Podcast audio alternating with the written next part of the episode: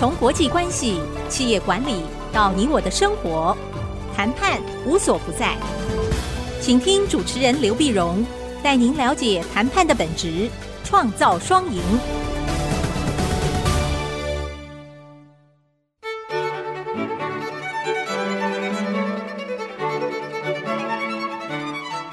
这里是 IC 之音 FM 九七点五，欢迎收听《谈判无所不在》，我是刘碧荣。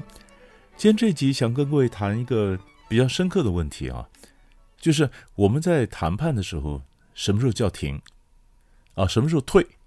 过去我们总是觉得说我们应该怎么进，可是进退进退，我们要进，我们也要知道什么时候退，而退是比较难的。那么有一次我在上课的时候，同学就问到了这个问题，他就说：“哎，我们在嗯谈判的时候啊，那有人不断的冲啊，要不然冲，那么呃冲的什么时候叫停啊？是不是？嗯，总要有人叫停嘛啊？嗯，什么点啊叫停？其实这其实是个决策的问题。如果讲比较简单的是这样讲啊，我们谈判的时候要不要停呢？其实都是成本效益的考量。”就是我要考虑说，如果我继续嗯、打下去啊，我不接受对方的条件，我继续打下去，嗯、继续 fight，那我要付出多少成本？那我预期的效益能不能够呃盖过这些成本？啊，如果预期的效益比较大，那这个成本就是我愿意付出的啊，那就没什么关系。如果我继续再跟对方去纠缠啊，继续打缠斗，结果后来发现不划算。不划算，那就那就更亏了嘛。那发现这个越打越输，那我就应该赶快叫停啊。理论是这样子，但实际上人在做的时候并不是很容易啊。我们先从几个点来看。第一个呢，这个就是要停损点。停损点，我在上课时候常常告诉同学讲，我们在谈判的时候或我们在做人处事的时候，我们常有一个成语叫做委曲求全，对不对啊？我们中国人特别喜欢这样子。嗯，吃亏就是占便宜啊，吃亏占便宜又委曲求全。那委曲求全这里面这四个字里面其实有好几个意涵呐。第一个意涵是你要把握你求的是谁的权呐，对不对？委曲求全，结果全的是他，不是我啊。那我我委屈有意义吗？是不是？所以你你，所以说我们常开玩笑讲，你被人家卖了，还在数钞票，帮他数钞票，就这意思。就是我委屈，我求的是权，是谁的权啊？然后第二层就是我有没有把握求到权呢？委曲求全，那如果说嗯求不了权，我为什么还要委屈？啊，今天我卖个价钱，就是我我卖我卖个卖个东西到人家公司，那么原来这个东西是一百块，那我现在呢委曲求全，我就削价求售啊，比如说我卖个八十块，为什么八十块呢？因为我想进入到他们公司，是不是？进到他们公司，那我就幻想说这个嗯集团呢买了我进去以后，也许我卖的是个解决方案，我卖的是个软体，然后后面还有好多个 BU 嘛。呃，好多个这，这个这个事业体嘛，那我这样进去以后呢，这个软体的东西或者解决方案呢，那跟生命一样，可能会自己找出路啊。我们常讲叫穿透，穿透，呃，穿透呢，就是我进到这个 BU 以后，它可能会穿透到其他几个 BU，是不是？所以我今天重要的不是这一单要赚钱，我重要是这一单我要一脚踩进去。啊，一脚踩进去，那一脚踩进去的话呢，那就是我委屈嘛，我我价降价，然后我希望能够穿透，对吧？那可是问题是，事实证明，很多所谓的穿透，那只是一个迷思，对吧？那是想象中的，那没有你那么容易呃穿透的啊，不会那么容易。所以当你呃价钱便宜了进去以后，你发现没穿透。啊，也就是你原来以为你便宜一个单进去，你后面可以有别的单，就没想到你这个单进去以后呢，东西卖进去以后，反而对自己绑手绑脚，以后的东西反而提不了，价钱就提不高了。但是你你卡在那儿，你也没办法穿透，哦，那就是委屈而求不了全。那委屈而求不了全的时候，我们下一单或者类似的这个买卖，我还要这样的削价吗？我还要再往下削价吗？我还需要委屈吗？啊，如果我的让步换不了他的善意，我们常讲让步目的是交换嘛，那我让步换不了他的善意，我还要继续去示好吗？我是不是要叫停？是吧？所以还有一点就是委曲求全四个字，委屈和求全中间它是有时间差的，你知道吧？你比如说你你委屈委屈以后马上就求到全吗？没有嘛？你委屈以后可能还要等等等等一段时间，你看这个全求得了求不了，对不对？可是当你等的时候，你发现那是个永无止境的等待，你再等下去，你就血本无回了。全还在遥遥远 遥遥远的远端，那么你还看不清楚那个全求得到求不到，那只是一个想象。那算了，我为了等这个苦等这个，嗯，我想象中的一个求全，结果我损失了别的更大的，嗯，更大的利益。那我是不是叫停了？那那我是不是停损点？我就认赔出场，这就是停，对吧？这就是停。所以第一个，我常我就跟着学生讲，委曲求全，这是一个重要的概念。但是这里面三层：第一个是谁的权？第二求不求谁？求不求得了权？第三个中间是有时间差的。好，我现在要叫停。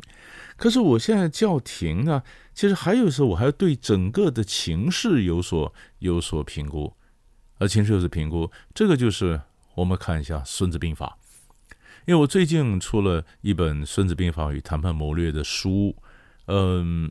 六月份出的《孙子兵法与谈判谋略》，但事实上我也有《孙子兵法》的整个策略性思维的视频课啊，在知识卫星上面呃上架，所以很多人就跑来问我说，有关于《孙子兵法》上面这题到底该怎么回答啊？那这怎么回答？其实其实呢，孙子讲啊，孙子非常务实，你晓得吗？孙子从来没有讲说，嗯，以小博大。他很务实，他都是用大来欺小，所以他那我今天我没有大欺小，我就是小嘛，我怎么办呢？闪啊！所以孙子讲说，不弱则能避之，就是我的整个势力呢不弱，比不上他，我就闪，我不需要跟他正面的交锋，对吧？那不能交锋，那我可不可以叫停？不弱则能避之，打不过我就闪。好，这这个孙子这句话讲的很简单。但是这句话有很深刻的两个意涵，知道吗？不弱则能避之。第一个就是你想，我现在不弱，不等于以后我就不弱，对吧？弱就是相同了，就是我的我的我的体不是不是呃弱小的弱啊，是说我跟你相同。如果那个弱弱不弱则能避之，我如果比不上你的话，那我就我就闪人嘛啊。但是他可能不是现在，嗯、呃、嗯，实际上是现在情况，以后我说不定就比得上了。对不对？所以它是一个权宜之计嘛。我现在就先闪了，闪了不弱。那中间第一个，我说两个很重要的意涵在后面。第一个就是不弱则能避之，不弱，你要知道你比不上，你要知道你比不上，这就是对情势必须有深刻的了解。可是问题是，很多人他常常昧于情势，昧于情势就是你你 你根本眼睛被糊住，你搞不清楚。你搞不清楚，你不知道你不弱，对吧？不弱则能避之。呃，你不知道你不弱，你以为你可以比得上呢？你以为你可以跟他相再拼一下呢？拼一下，呃，很难很难拼吗？是不是？你晓不晓得？也许你你对于你的这个呃 power 呢，可能有过度的憧憬啊，你可能觉得我现在不弱，那以后可能就以后可能就还有机会翻身呢，对吧？我在这边等，那万一没没机会翻身呢？万一没有呢？你你是不是要叫停？对吧？所以对情势的一个判断呢，这是第一个常常困扰着我们，也让我们没办法做出正确的决定。就我晓不晓得，我事实上是比较弱的一方。然后第二个层次比较深的叫做避之，逃避的避，躲避的避。那避之，避之怎么避？你能决定吗？你能决定吗？就你能决定？如果我一个人谈判，我决定。如果是公司呢，里面有七嘴八舌的意见呢，对不对？那你既然想说，我们还是闪一闪，避避人家的风头吧。马上有人就说：“哎呀，你这个不对啊，你这避风头，你这是投降主义啊。”那强硬派讲话都比较大声啊。那于是你想避，你避不了啊。所以，所以不弱则能避之，这这个这个是一个是你主观的判断，然后你晓不晓得你比较输，然后知道你内部的一个呃协调，你们能不能够走出一致的意见？那这个就是就是为什么有同学发问说，为什么谈判谈的谈到很多人他为什么会一路走下去啊？好像就我们常讲头已经洗了，你就一路的一路的那跟下去，那你为什么不叫停呢？嗯，那是你旁观者，你是这样看，当事者可能不觉得他弱，当事者可能想停，停不了，是吧？那这就是一个，这就是一个大的问题。为什么我们中间要刚才讲说你要找时间叫停？这是很重要的一个点。当然还有好多点可以讨论，不，我们先休息一下，待会儿回来我们继续聊。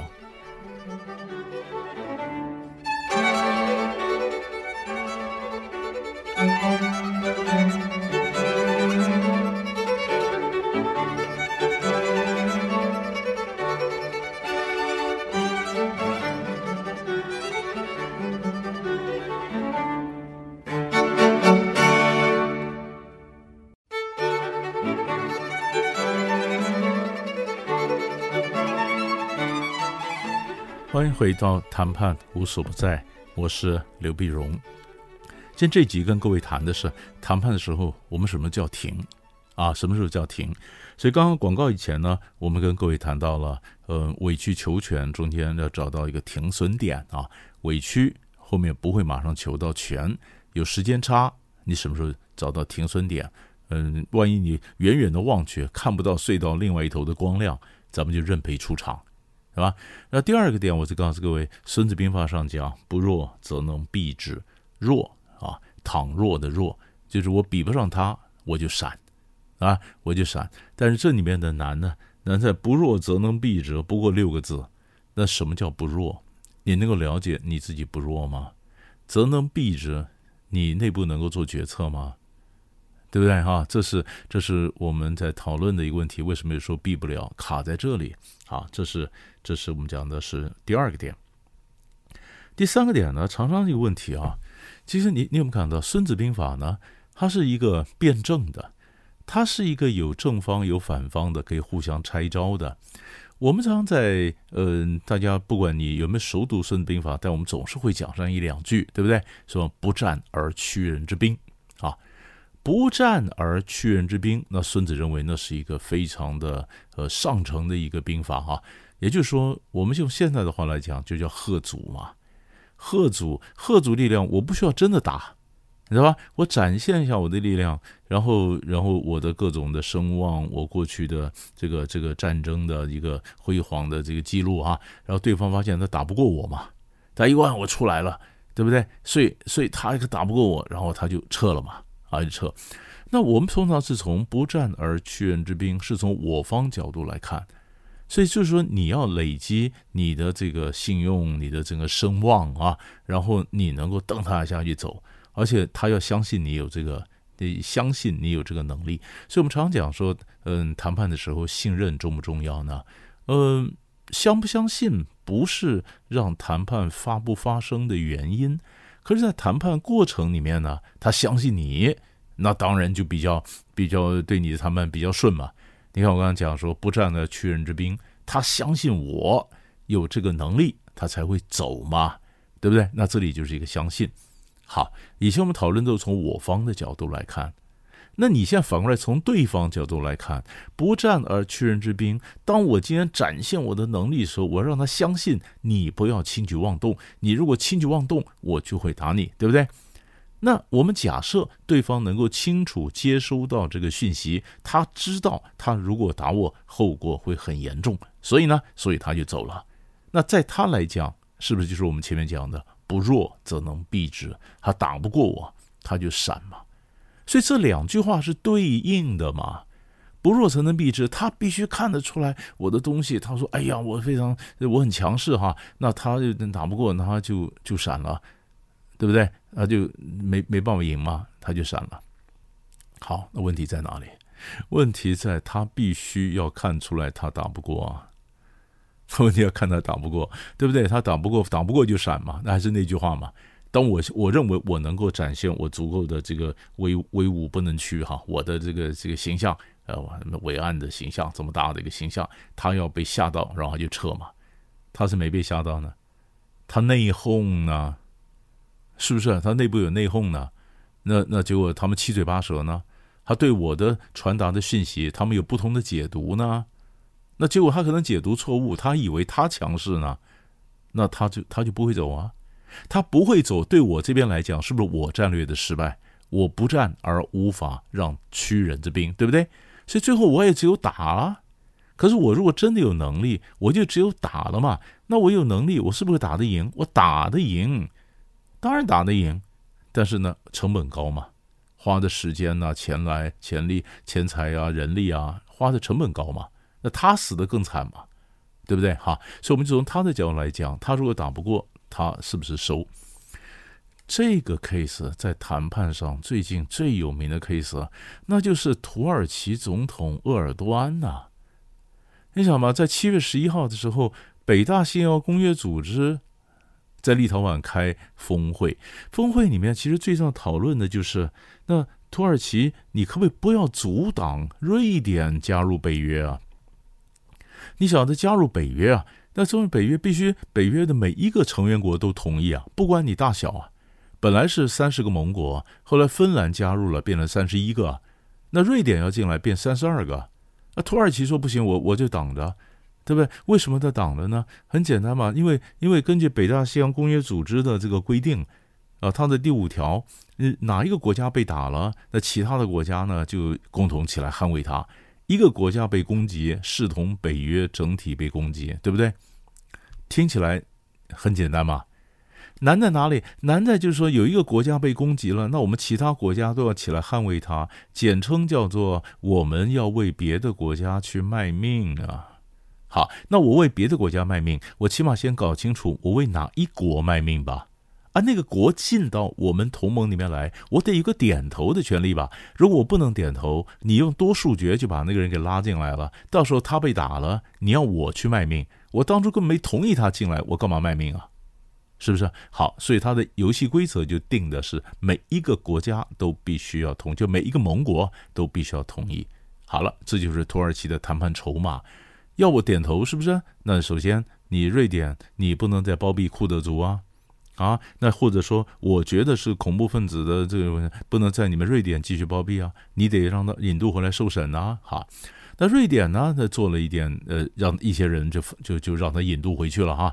但是还是包庇了一些人啊，但是还是有些人，瑞典那边就有人上街头抗议，抗议呢，就嗯，甚至甚至这个当街焚烧古兰经啊。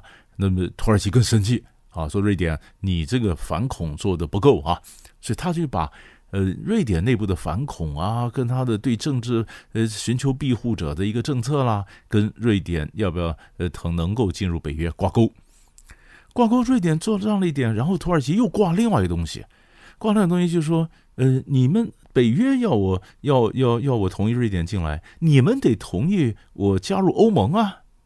好，可是欧盟跟瑞典加入北约挂在一起，哎呀，这欧盟问题又比较复杂，所以土耳其发现不行，这个争不到，对不对？后来就放了，放了就说，那好像加入要加入这个瑞典进来的话，你美国要卖卖先进的战机给我啊。美国国会说不行，你得先同意瑞典进来，我们才卖战机给你。也就是土耳其他这里挂那里挂，就是他就是想变成一个一个一个挡路的一个一个一个石头，是吧？然后让瑞典进不来，对不对？哈。但后来他发现土耳其，他发现他的经济很差，经济很差，经济很差，需要西方来投资或什么。那你这时候就必须跟西方跟美国态度要改变啊。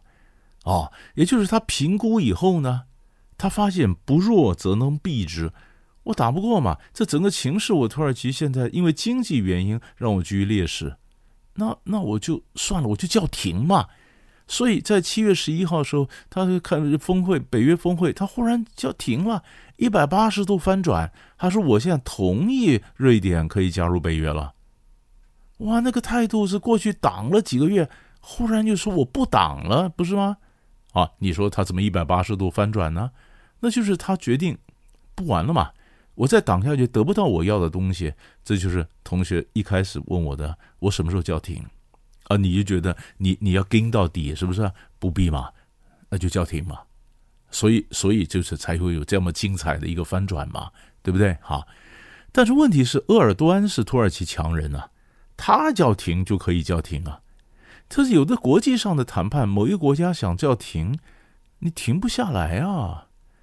你想嘛，很多是很多像叫代理人战争，大国在后面操纵，小国能叫停吗？乌克兰能叫停，说我俄乌战争不打了吗？一则不太可能了，二则就是如果他想叫停的话，他讲的停损点，我不要再拼下去了，损失更惨重，然后算了，我停了。搞不好美国还不让他停了，所以这就是我们刚刚讲说，为什么有时候停不下来呢？停不下来两个原因嘛，一个原因是你内部的可能有不同意见，对不对？现在加了一个原因告诉你啊，外部也有意见干预啊。好，那你不要讲说这些，你看看很多都更，你在马路上看到都更，那都更呢常常，哎，那旁边的盖房子都高楼大厦，为什么一个矮房子，嗯，那没有重建呢？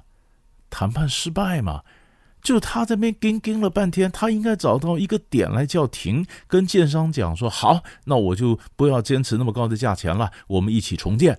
啊，你坚持那么高的价钱，对方决定说，那我没办法付出的价钱，我就放弃。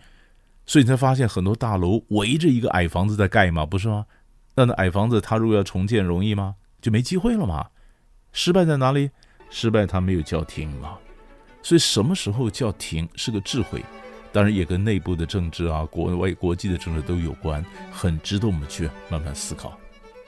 谈判无所不在，我是刘碧荣。我们下集再见。